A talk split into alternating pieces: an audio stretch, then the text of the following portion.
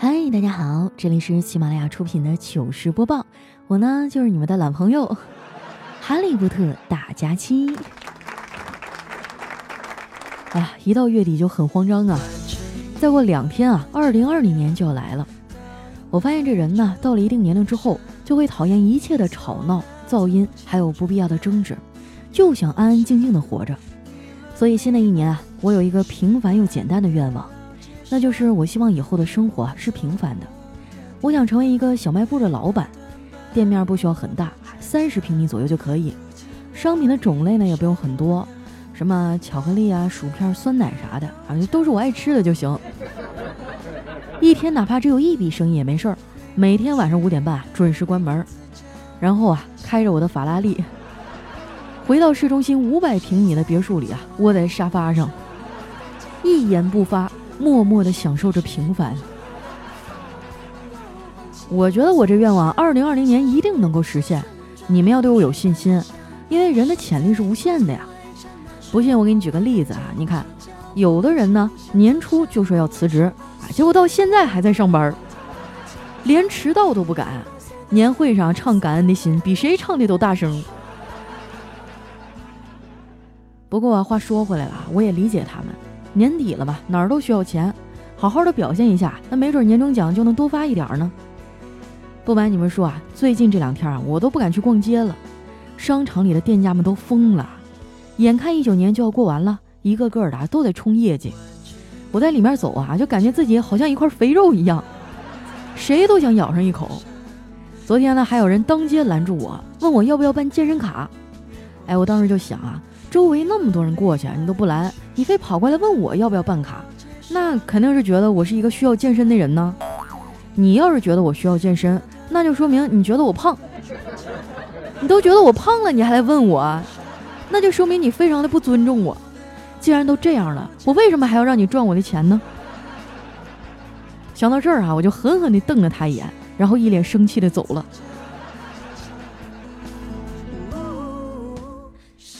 回到家一进门啊，就看见我侄女啊在偷用我的化妆品。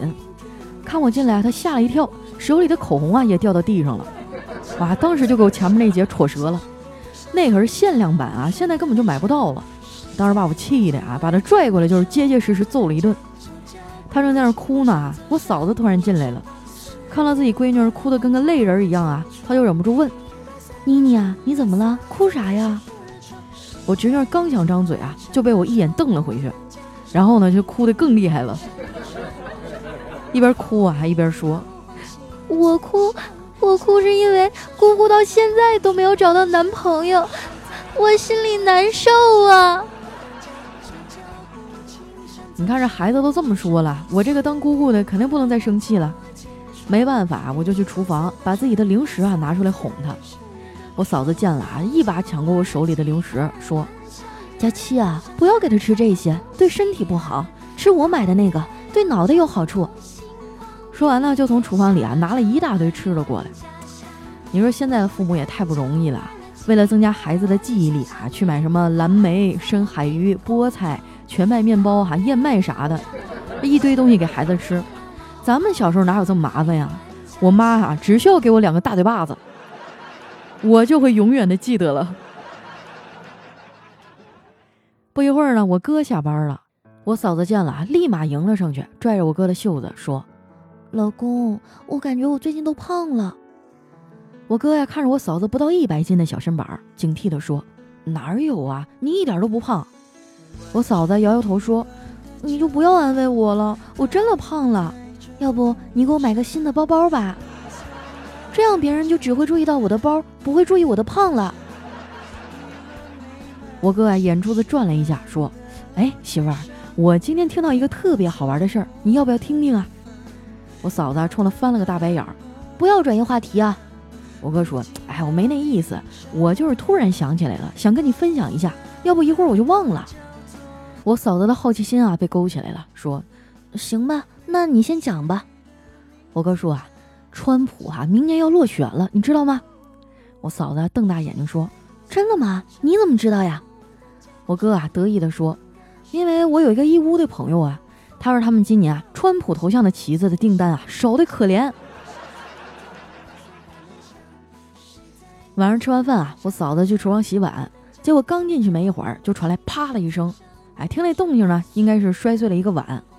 我哥啊，就赶紧冲进厨房去看，看见有人进来了，我嫂子啊就盯着地上的碎渣，然后说：“你别过来，让我想想。”我哥啊一脸懵逼的说：“不就是摔碎个碗吗？这还要想什么呀？”我嫂子抬头啊看了看我哥，淡淡的说：“我在想怎么把责任推到你的身上，让我好好的骂你一顿。”这眼瞅着我哥又要挨骂了，我赶紧把他拉到一边儿，我说：“哥啊，你还是给嫂子买一个包吧，要不接下来你的日子可不好过呀。”我哥说：“老妹儿啊，不是哥不想给他买，主要是那玩意儿也太贵了。佳琪啊，你给哥出出招，就是当你想说服一个人的时候，有没有那种不用去否认对方，然后又能证明你自己的方法呢？”我说：“有啊，以身作则。”我哥说。以身作则这方面吧，我做的挺好啊。你看，像我这种二十四孝老公，上哪儿找啊？我无奈的说：“哥啊，你知道吗？脸皮呢是人体上最神奇的一个部分，在某些人脸上，它可大可小，可薄可厚，甚至啊可有可无。不过凭良心说哈，我周围这些男人里呢，我哥算是不错的了。为了家庭啊，他也做出很大的改变。他们俩的婚姻关系啊，是我见过最融洽的了。”俩人上学的时候呢，就在一起了。我哥毕业那年，就领我嫂子来家里见家长了。当时他特别兴奋，一进门就喊：“妈，我带女朋友来见你了。”我妈就上下打量一眼我嫂子，然后说：“你是认真的吗？你值得更好的呀。”我哥当时就急眼了，说：“妈，你怎么说话呢？我是真的喜欢他。”我妈还瞥了我个眼，说：“我没跟你说话。”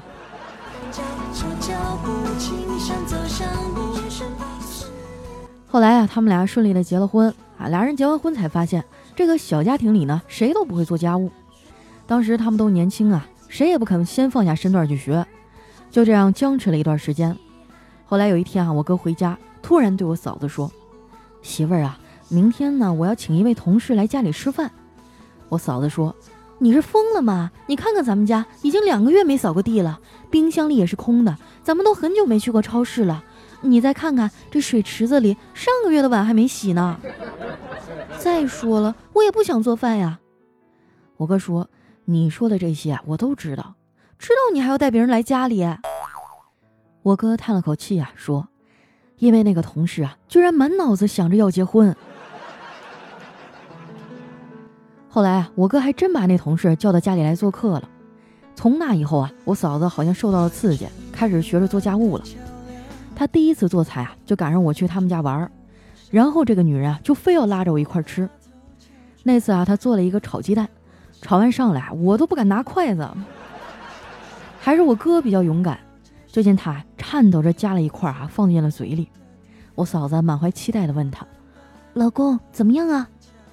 我哥皱了皱眉头说：“嗯，你这盘盐炒的不错呀，我居然能从里面吃出鸡蛋的香味儿。”听我哥说完，我嫂子的脸立马就绿了。我哥啊就赶紧陪笑着说：“媳妇儿，你对我真好，竟然亲自下厨给我做东西吃。”我嫂子说：“那当然了，以后你不喜欢的东西啊，我绝对不会做的。”我哥啊就高兴地说：“真的吗？比如呢？嗯，比如擦桌子呀、洗衣服呀、拖地啥的。”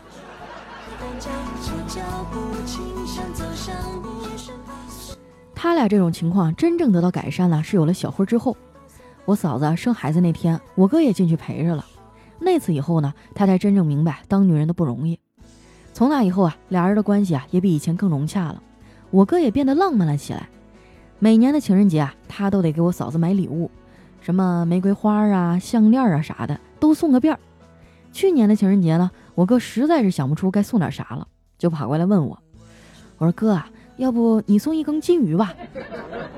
每条金鱼啊，就分别取名叫可爱、美丽、迷人、性感、智慧、优雅等等。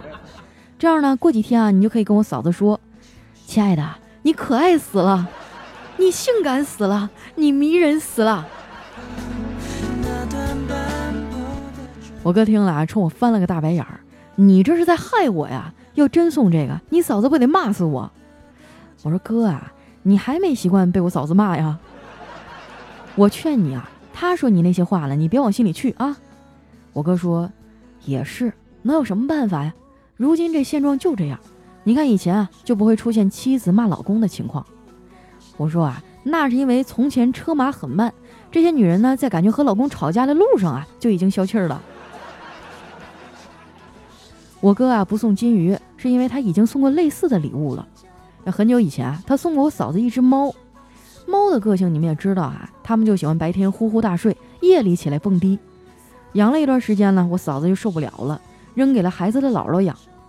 其实这事儿啊，根本就不赖猫啊。我觉得大家呢，就是缺少换位思考的能力。别说你家宠物啊，在你睡觉的时候又踩又踢的，你能做到你家猫狗睡觉的时候不去亲亲抱抱吗？你做不到，对不对？那你凭什么要求你家的宠物做到呢？人类啊，你不要太过分，好不好？把猫送走以后啊，我嫂子的注意力就又回到了买买买上。这次啊，不仅在各大电商平台买，她还加了一堆微商的微信。但是加完之后呢，也不敢随便下单。但是没事啊，就好问两句。后来呢，有个微商忍不了了，就特意发了一个朋友圈，上面是这么说的：“你找我报价的时候，就像报警一样，越快越好。我等你下单的时候，就像破案一样，遥遥无期。生意真难做呀。”然后呢，还专门艾特我嫂子一下，提醒她去看。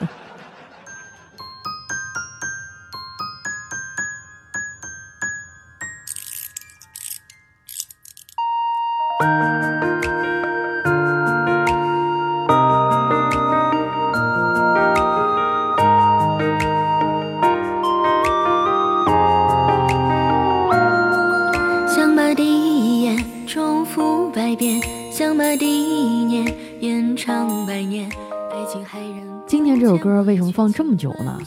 因为这是我的第一首原创单曲，没听出来吧？哎，我都不知道我的声音可以这么甜的。在这儿呢，要特别感谢一下我的一位音乐人朋友啊，侯浩中。有一次呢，我们俩吃饭啊，他说：“佳琪啊，你声音条件这么好，有没有想过试试歌手这条路呢？”我说：“我哪行啊，我这高音上不去，低音下不来的。”他说：“没关系啊，火不火不重要，就当给自己的青春留个纪念呗。”我一想也是，所以呢，就有了这首歌，叫做《是你》，在网易云啊、QQ 音乐什么都能搜到。因为刚上线嘛，留言比较少，可能第一页翻不着，但是没关系啊，你可以把我的名字也加上，搜索“是你佳期”啊，就能找到了。我想象了一下，十年以后，我肯定已经有了自己的家，我生的熊孩子应该也满地跑了。他会缠着我说：“妈妈，妈妈，你给我唱首歌吧。”然后呢，我就打开网易云，给他放这首《是你》。我说：“宝宝，你看啊，这么多留言的叔叔阿姨。”都是在妈妈的青春里走过的人呐。亲爱的是你，爱不爱你不是秘密。是你让我乱了思绪，是你是你是你让我心跳加剧如许，唯有你让我这样死心塌地。最后呢，把这首是你哈送给我所有的听众们，希望这个冬天你们都能和喜欢的人在一起，希望他眼里的、怀里的、心里的那个人都是你。是你是你让我乱了思绪，是是你是你让我心跳加剧如许，唯有你让我这样死心塌地。哎呀，咱也不知道哈，我一单身狗为什么要唱这么甜的歌，感觉都虐到我自己了。那接下来时间呢，分享一下我们上期的留言。首先这位哈叫又耍脾气啊，他说：“胖丫，我来抢沙发了。因为工作原因呢，每天都得熬夜，所以我特别能理解你啊，每天熬夜写稿的痛苦。还好有你陪着我。我跟我的同事还推荐了你的作品，他们都不专心上班了，就戴着耳机听，在那傻笑，还被领导批评了。他们都不相信啊，你会读我的留言，说人家那么大腕，认识你是谁呀？我还跟他们打赌了，因为我坚信你是不会让我输的。”钱不钱的无所谓啊，我就是不服气。行，那咱们俩先商量一下，是三七开还是四六开呀？感觉自己好像发现了一条新的致富之路呢。下一位呢叫桐树，他说：“佳期啊，我刚听你的时候呢，我还在念本科，现在我都留学读完硕士回来了，你怎么还没有男朋友啊？”呸呸呸啊，谁谁没有啊？我有，而且还不止一个呢。有时候是左手。有时候是右手。下面呢叫后尘 GQ 啊，他说佳期啊，圣诞节是给有对象的人准备的节日，又没你什么事儿，你赶紧更新行不行啊？你不会是想把自己装进别人的袜子里吧？我跟你说，你还消停点啊，麋鹿拉不动你，圣诞老人也扛不动。再说了，谁家烟囱能容得下你啊？赶紧更新吧啊！今天到明天哎呀，我这心啊，噗呲噗呲在往出冒血呀。下面呢叫老笨的爸，他说胖丫，我回来了，怎么你还单着呢？哎，不是，我们今天留言怎么了？为什么全是这样的？这大过年的，能不能别奶壶不开提奶壶啊？丸子，你出来给我解释一下啊，要不然扣工资二百。来，接着往下看啊，他说好几年前听你的节目啊，比以前更进一步了，但是怎么个人问题倒退步了呢？你要努力呀。嗯呐，好的。爱的照片下面呢叫佳期的小奶狗，他说佳期啊，前年你读了我一次，今天呢我祝你平安夜吃饺子，圣诞节吃饺子，元旦吃饺子，腊八吃饺子，小寒吃饺子，小年吃饺子，大寒吃饺子，除夕你就脱单了，相信我啊，信我你就能瘦成一道闪电。我这天天吃饺子哪能瘦啊？哎，我真的想不明白啊，为什么东北人对饺子有这么强的执念？就好像从冬至那天开始啊，就打响了吃饺子的第一枪。往后啊，基本上逢年过节啊，大事小情的都要吃饺子，我都快吃吐了。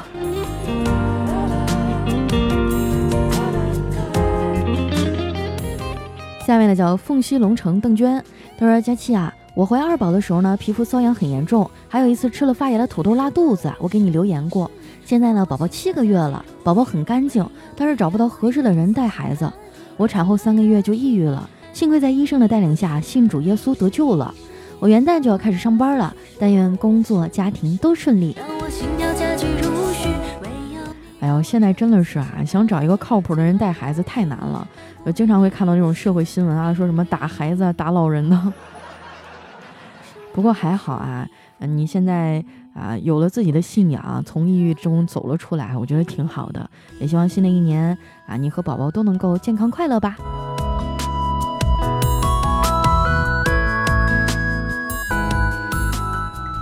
下面呢叫倾城夜灵，他说听你五六年了，但是是第一次给你评论，主要是每次想和你说很多，但又不知道说些什么，就一直拖着了。今天啊是为了我还没有出生的宝宝来的，我想要佳期和广大的朋友们帮帮忙，给我的宝宝取个名字。预产期呢是大年夜，幸好，希望佳期给力一点啊，想一个不那么大众化的名字，最好男女各一个，么么哒。幸好啊，好人。好学生，好心情，好开心，好棒棒！哎，这事儿你还是别指望我了，嗯，让现场的听众帮你想一个吧。姓郝啊，男孩女孩名各起一个啊。我说多么美好的姓氏啊，不管起什么名字都很好听。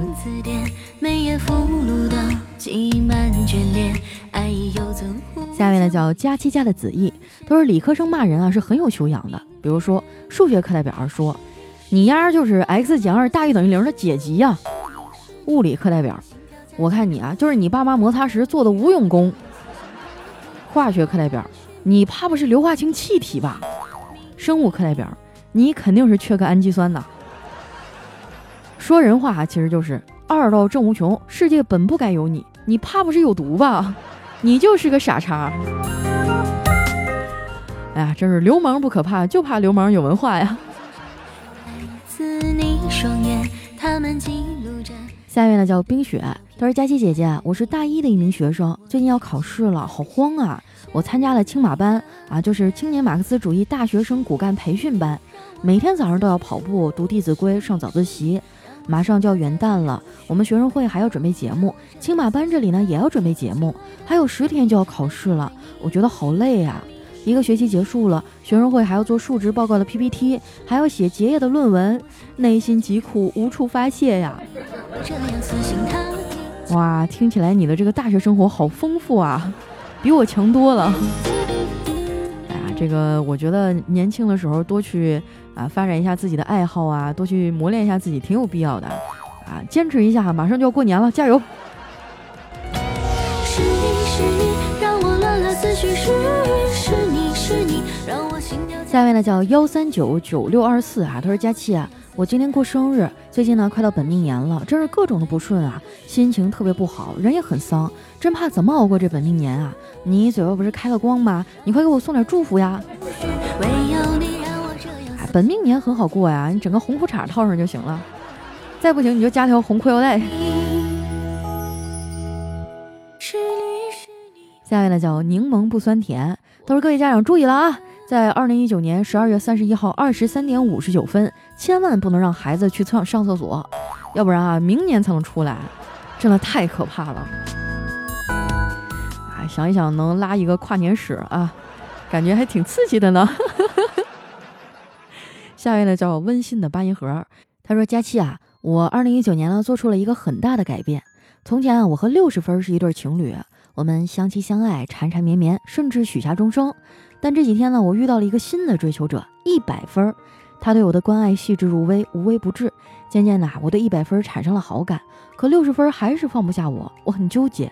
当一百分对我发出了又一波的猛攻，终于我出轨了。一百分，我们走，我们永远在一起。哎，同学，赶紧醒一醒啊！你再不从课堂上醒过来，我跟你说，二十分就要把你拽走了。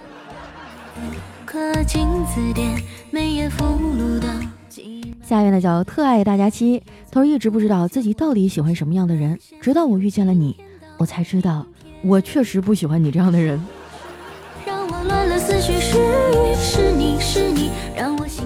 下面呢叫佳期的宠物小松鼠，他说飞行员啊说指挥塔我的油不够了，指挥塔说请保持冷静并立即减速，调整机身呈最佳滑翔角度，看得见机场吗？飞行员说：“我正停在南极坪啊，我只是想加个油哎，兄弟。”啊，看到前半段，感觉就让我回想起那部电影《中国机长》，特别紧张刺激啊。下面呢叫红鲤鱼与红驴与绿驴，你这个名字起的太欠揍了啊！他说：“光阴似箭，日月如梭，转眼间啊，我已成为了六年级的一名小学生，已经快到期末了。我翻阅起以前的作业，惊奇的发现，卧槽，原来我已经那么多次不写作业了，吓了我一大跳。是啊，马上要放寒假了，又要有好几沓子这个寒假作业了，准备好了吗？”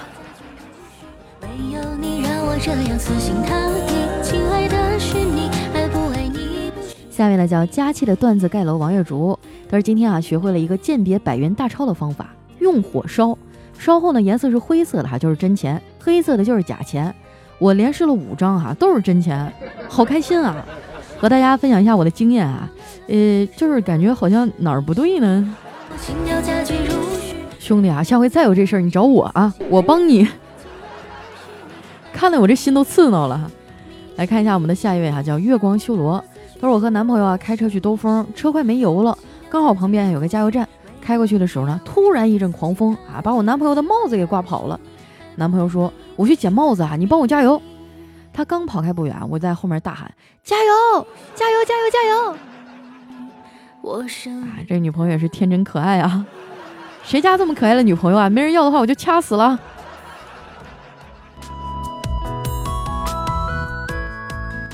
下面呢叫听友幺二五二三二三四幺，他说啊，我问为什么流星滑这么快，嗖的一下就没了呢？流星说，因为老子啊根本不想听你那不切实际的愿望。哎，说实话，我好像从小到大都没有见过流星。小的时候是因为熬不了夜啊，没等到后半夜就睡着了。长大了以后呢，就有各种各样的事情忙，啊，可能会写稿子、录节目呀，或者是失眠啊。后来我想，可能就是因为我长大了吧。不会再把我的心事说给星星听了。想把第一眼重复百遍，想把第一年延长百年。下面呢叫凤凰涅槃啊，他说我的私房钱啊藏在用我爸的身份证注册的支付宝里，用的时候呢添加一下账号，切换账号呢就可以了。啊，这个兄弟们不要顶太高啊，让你丈母娘发现就失灵了。开玩笑啊！我爸怎么可能拥有自己的支付宝？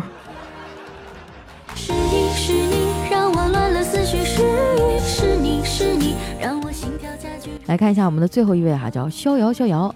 他说：“丑小鸭生来就很丑，谁都不喜欢它。它从小呢就被其他的鸭子欺负。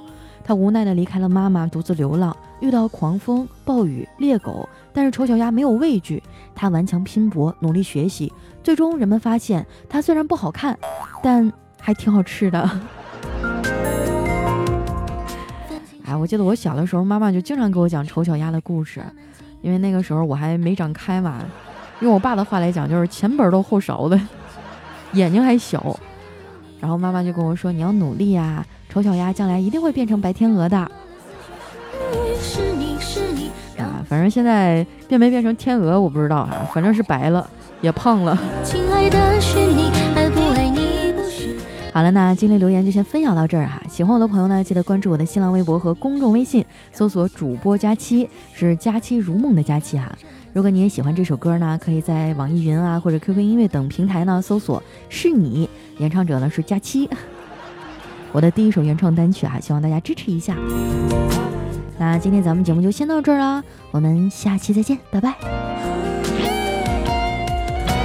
是你是你，让我乱了思绪，是。